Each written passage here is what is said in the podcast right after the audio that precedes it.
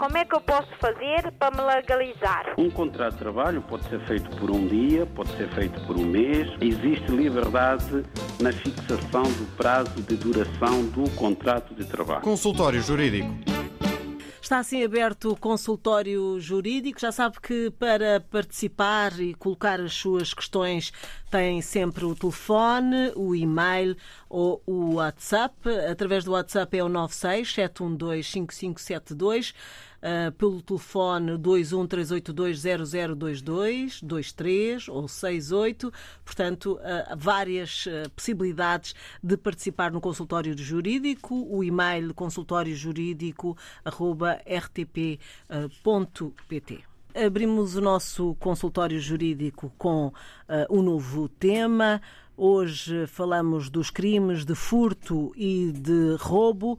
Ah, neste contexto, iremos explicar a diferença entre furto e roubo. O crime de roubo distingue-se do furto, porque no primeiro há uso de violência ou a colocação da vítima na impossibilidade de residir, o que não acontece no furto. Mas ah, a desenvolver este tema está connosco o Dr.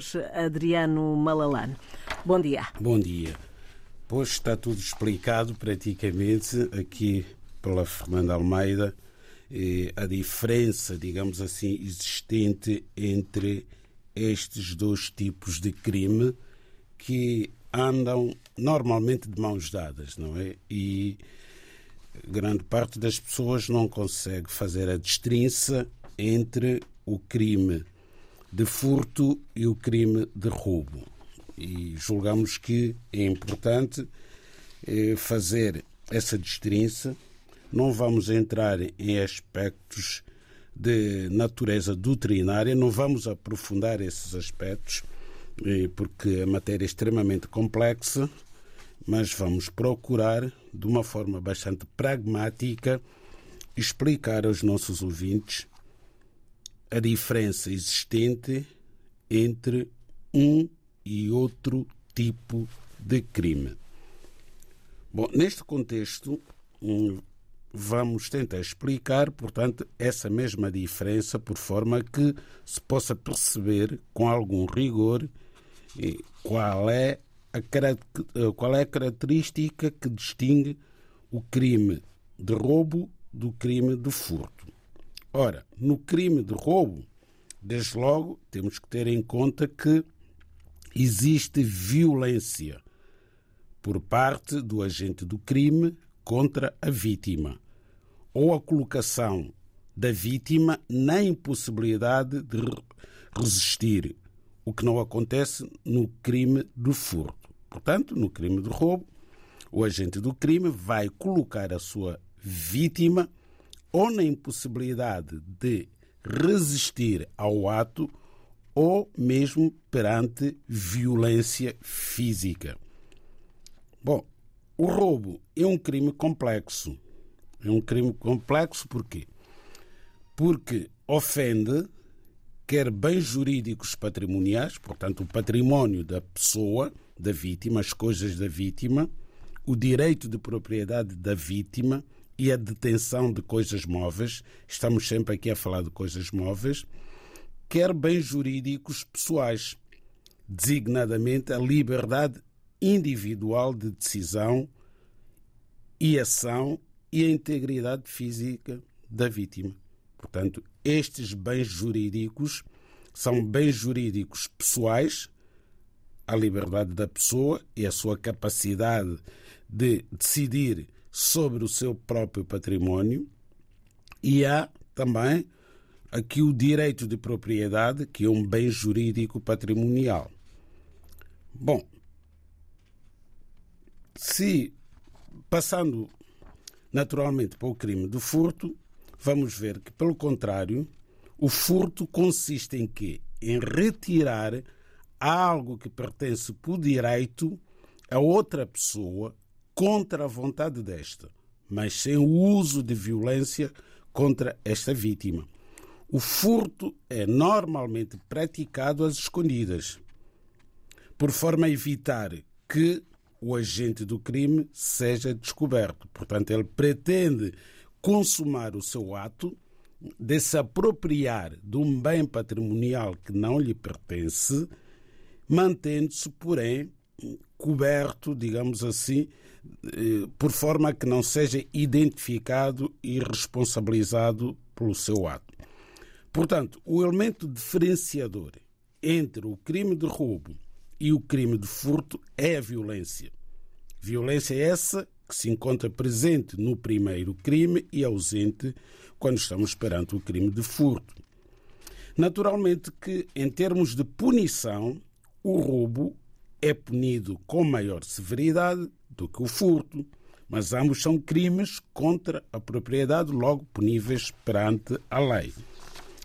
Só para vermos aqui, por exemplo, no crime de furto, o que diz a lei, o, o artigo, portanto, 203 do Código Penal Português, vem dizer que eh, quem subtrair, portanto, bem alheio, é punido com pena de prisão até três anos ou com pena de multa. Bom, se formos para o crime eh, de roubo, aí vamos encontrar uma moldura penal naturalmente mais gravosa, que pode inclusivamente chegar até a pena de prisão de 18 anos. Portanto, é preciso ter em conta que quer um, quer outro crime são puníveis eh, perante a lei penal portuguesa, senão não seriam crimes, mas que a punição do crime do furto é, é mais suave, digamos assim, em relação ao crime de roubo, porque o, o crime de roubo deixa normalmente traumas na vítima. É extremamente gravoso alguém, não é, que detém um bem próprio, tem um direito de propriedade sobre esse bem e de um momento para o outro ver-se coagido através do uso da violência é, a libertar-se desse bem, portanto, a ceder esse bem ao ladrão que não pede licença para roubar, agride, ameaça, constrange e apodera-se de forma violenta de um bem móvel que não lhe pertence. Ao passo que no furto, bom, a pessoa nem se apercebe muitas vezes de que foi vítima do, do, do crime. Só mais tarde, quando procura por aquele objeto, não é?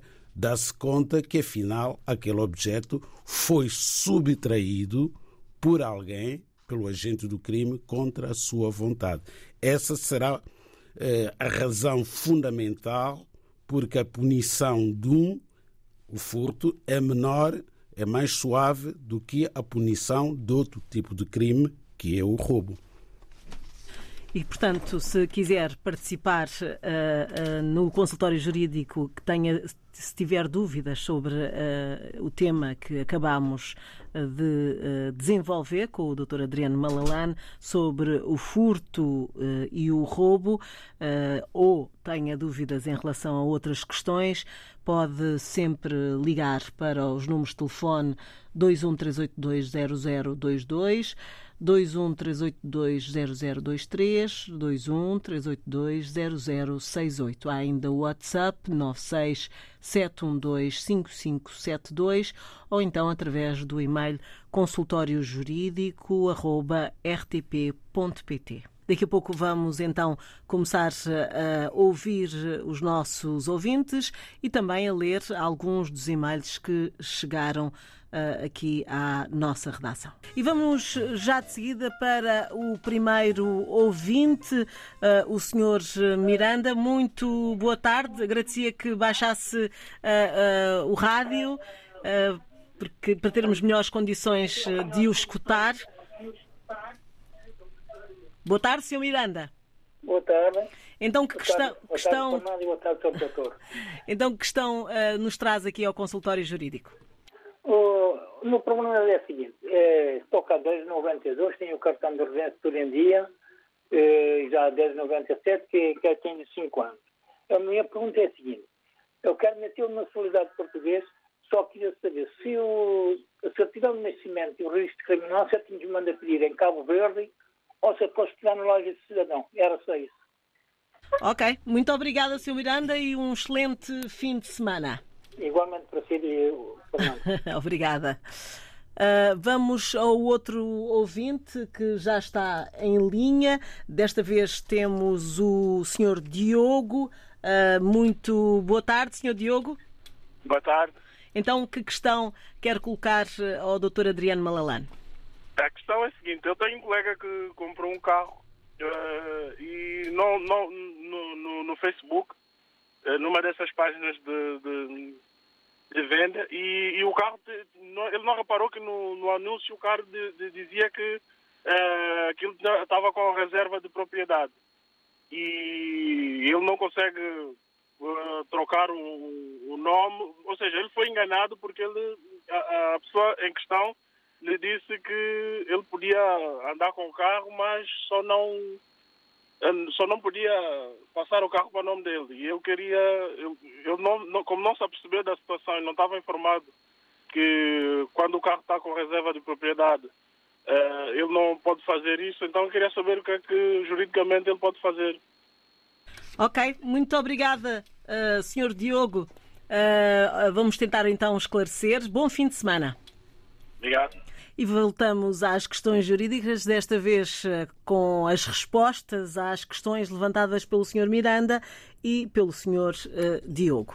Bom, o Sr. Miranda é cidadão eh, de Cabo Verde, portanto tem nacionalidade cabo-verdiana, vive em Portugal desde 1992, tem título de autorização de residência válido, significa significa, pois, que já completou cinco anos de residência legal em Portugal e pretende eh, adquirir a nacionalidade portuguesa, que é um direito que, ele, que lhe assiste, e, e pretende saber, portanto, quais são os documentos. Ele sabe quais são os documentos necessários, um, designadamente a certidão de nascimento de Cabo Verde e o certificado do registro criminal. São rigorosamente esses os documentos necessários. A única dúvida do Sr. Miranda é saber se pode extrair estes dois documentos na loja do cidadão em Portugal. Naturalmente que não. Não pode obter a certidão de nascimento cabo-verdiana nem o certificado do registro criminal de Cabo Verde na loja do cidadão aqui em Portugal, porque, não sendo cidadão português, esses documentos não estão disponíveis na ordem jurídica portuguesa. São documentos que têm que ser emitidos pelas autoridades competentes de Cabo Verde. Mas eh, tem aqui uma boa notícia, porque, como sabe, se calhar melhor do que eu, eh, o governo de Cabo Verde, o Estado cabo-verdiano, eh, fez um serviço em prol da sua imigração, que é facilitar o acesso por parte dos cidadãos cabo-verdianos residentes em Portugal a estes documentos sem necessidade de se deslocarem a Cabo Verde. Portanto, se o Sr. Miranda for ao consulado de Cabo Verde, aqui no Restelo, vai naturalmente poder extrair a sua certidão de nascimento, porque encontra-se digitalizada lá na Conservatória de Cabo Verde, onde tem o seu assento de nascimento e é acessível a partir de Lisboa, bem como o certificado de registro criminal. Com esses dois documentos, o senhor depois terá que juntar uma cópia certificada da sua autorização de residência, bem como do seu passaporte, e dar entrada ao processo de naturalização, pagando 250 euros na Conservatória dos Registros Centrais. E ficará, de certeza absoluta, cidadão português.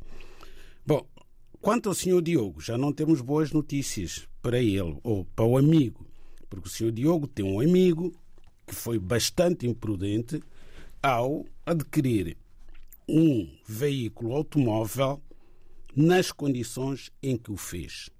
Repetidas vezes temos dito aqui no consultório jurídico que sempre que alguém vai comprar um bem de elevado valor, como é o caso de um automóvel, como é o caso de um apartamento, tem sempre que consultar um advogado, porque nos contratos há cláusulas que, infelizmente, os nossos ouvintes não sabem interpretá-las, nem têm essa obrigação, não são juristas, não são advogados. Porque qualquer advogado, qualquer jurista que o senhor tivesse consultado, teria explicado o que é que significa reserva de propriedade sobre um automóvel. O que é que isso significa? Significa que aquele automóvel que foi adquirido pelo proprietário cujo nome consta, digamos assim, do documento único automóvel, é um automóvel que não pode eh, pode ser vendido, mas não pode ser mudada a titularidade para o novo adquirente sem que seja paga a dívida que está por detrás da reserva de propriedade. Os chamados leasings automóveis, o que é, ao fim e ao cabo?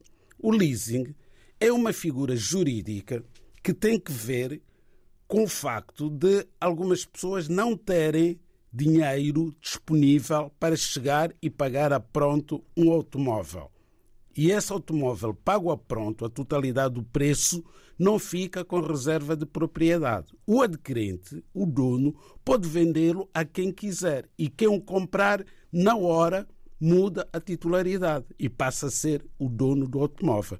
Mas quando é um leasing, a pessoa que detém o automóvel ainda tem uma dívida, às vezes quase igual ao preço do automóvel, por causa dos juros.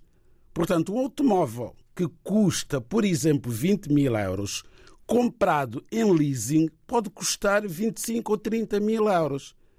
E a pessoa vai fazer o leasing, começa a pagar as prestações, mas chega a uma certa altura ou não tem dinheiro para continuar a pagar as prestações, ou porque já não lhe interessa aquele automóvel, o que é que faz? Vai vender a terceiro, ingênuo, como um amigo do senhor Diogo, que chega e considera que o automóvel é barato, até lhe pode vender por 15 mil euros, mas sabe que mais cedo ou mais tarde o novo adquirente ou vai pagar aquela dívida, portanto vai comprá-lo duas vezes, ou vai ter que o entregar à empresa que deu o leasing. Portanto, é o que vai acontecer. Este veículo nunca vai ser do amigo do senhor Diogo, enquanto não for paga a dívida que está sendo garantida pela reserva de propriedade. Esta reserva de propriedade sobre o automóvel é igual às hipotecas sobre as casas. Quando se vai às instituições de crédito pedir empréstimo para comprar uma casa, porque a pessoa não tem naquele momento o preço para pagar a pronto, o que é que o banco faz? Empresta o dinheiro, assina-se um contrato em que o cliente do banco que vai comprar aquela casa irá pagar em 25, 30, às vezes até 40 anos, uma prestação mensal. Mas o banco, para não perder, porque pode não conseguir pagar, o que é que faz? Faz uma hipoteca sobre o imóvel, sobre a casa, fica hipotecada, é uma garantia para o banco.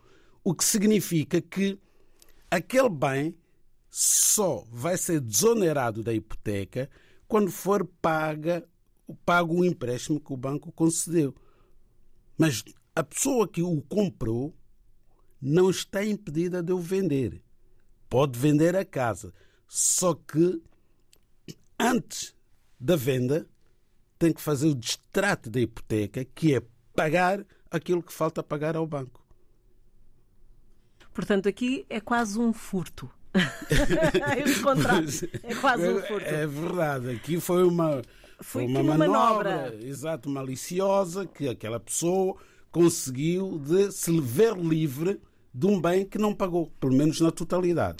Tem... Aquele automóvel não foi pago na totalidade, porque se tem sido pago, teria a empresa que emprestou o dinheiro para a compra do automóvel teria feito o quê? Teria levantado a reserva de propriedade e ficava livre do ônus. Significa que este automóvel está onerado, tem um ônus. Portanto. Enfim, é um problema para se resolver. Uh, temos mais dois e-mails. Um é de Milani Miriam Salvador Marques. Uh, boa noite. Tenho uma dúvida em relação à aquisição de nacionalidade uh, portuguesa. Sou cabo-verdiana. Gostaria de saber se tenho direito de adquirir a nacionalidade através do meu bisavô ou se tem que ser o meu pai a adquirir primeiro.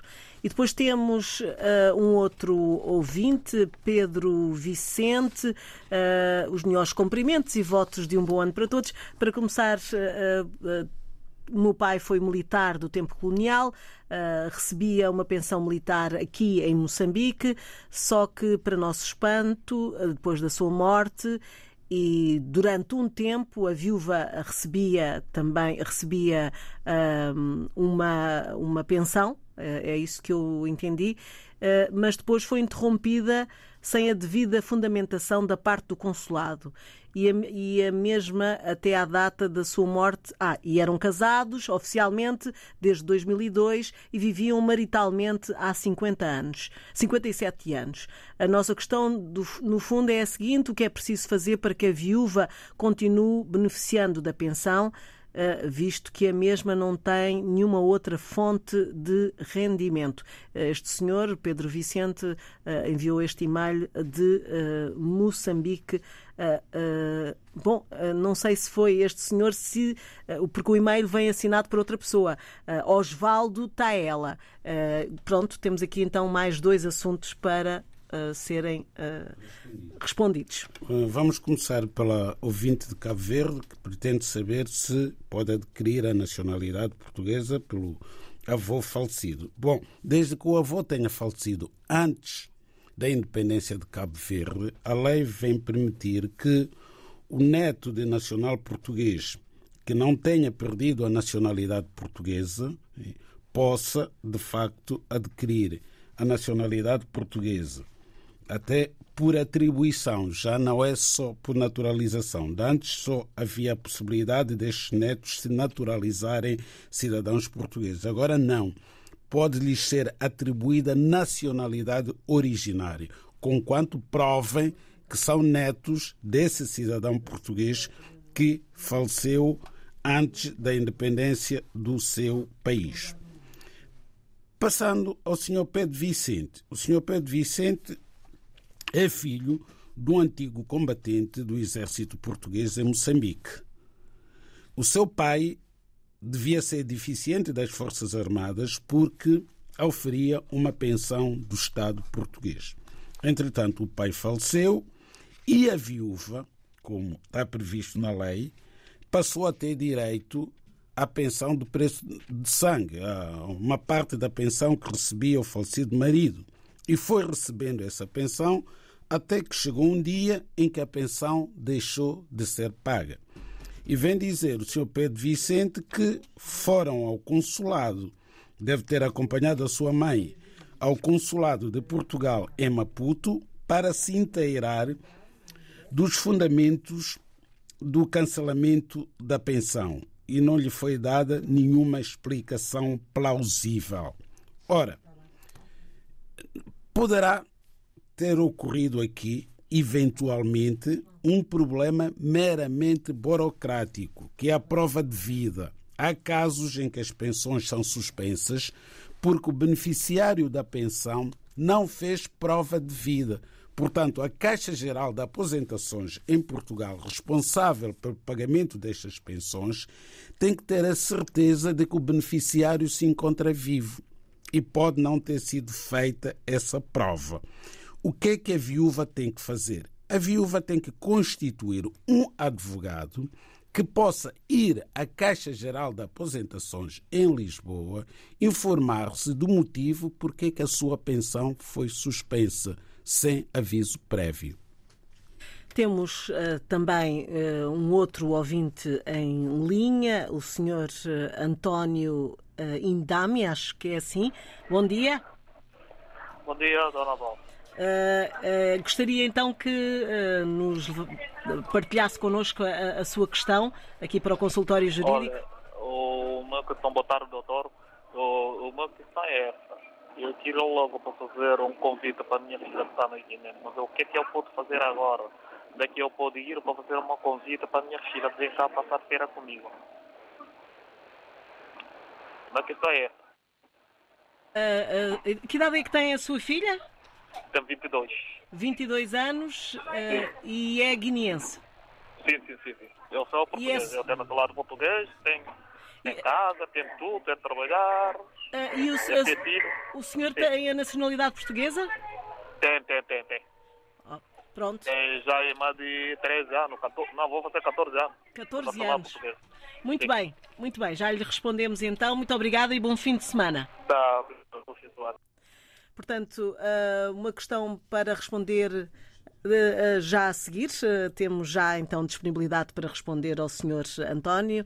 Adriano Malalane. Sim, porque é uma, uma questão muito fácil de responder e vamos ser muito sintéticos. Bom, o senhor António Indame tem uma filha com 22 anos que vive na Guiné e quer que a filha venha a Portugal visitar o pai. Portanto, teria que vir necessariamente com visto de curta duração, o chamado visto Schengen, ou vi- visto turismo. Acontece que neste momento as autoridades portuguesas suspenderam a concessão desse visto de turismo. Só em casos verdadeiramente excepcionais é que se consegue visto para vir visitar um familiar em Portugal. Por causa da pandemia, as autoridades portuguesas só dão prioridade a visto por motivos de saúde ou a visto de estudo. Outro tipo de visto, como seja este, é muito mais difícil de conseguir. Sobretudo tratando-se da Guiné, que mesmo antes da pandemia era extremamente difícil aos cidadãos guineenses conseguirem visto de curta duração para virem visitar os seus familiares em Portugal. É uma questão que já abordamos aqui dezenas, se não centenas de vezes. E a conclusão é sempre a mesma. Têm que ser os cidadãos guineenses, junto dos seus representantes políticos, a colocarem esta questão para que o governo da Guiné-Bissau, juntamente com o governo português, resolvam esta questão do direito que assiste a qualquer cidadão que resida legalmente em Portugal, tenha ou não nacionalidade portuguesa, desde que resida legalmente, de receber os seus familiares, desde que tenha condições para isso, casa onde ter os seus familiares, pelo período minimamente necessário para o efeito, um mês, dois meses, até 90 dias, é o prazo máximo que a lei prevê para este tipo de visto. Bom, eh, está esclarecido o Sr. António, sabe que pode sempre ligar para o 213820022, 23 ou 68. Temos o e-mail disponível, consultóriojurídico.rtp.pt. Como é que eu posso fazer para me legalizar? Um contrato de trabalho pode ser feito por um dia, pode ser feito por um mês. Existe liberdade na fixação do prazo de duração do contrato de trabalho. Consultório Jurídico.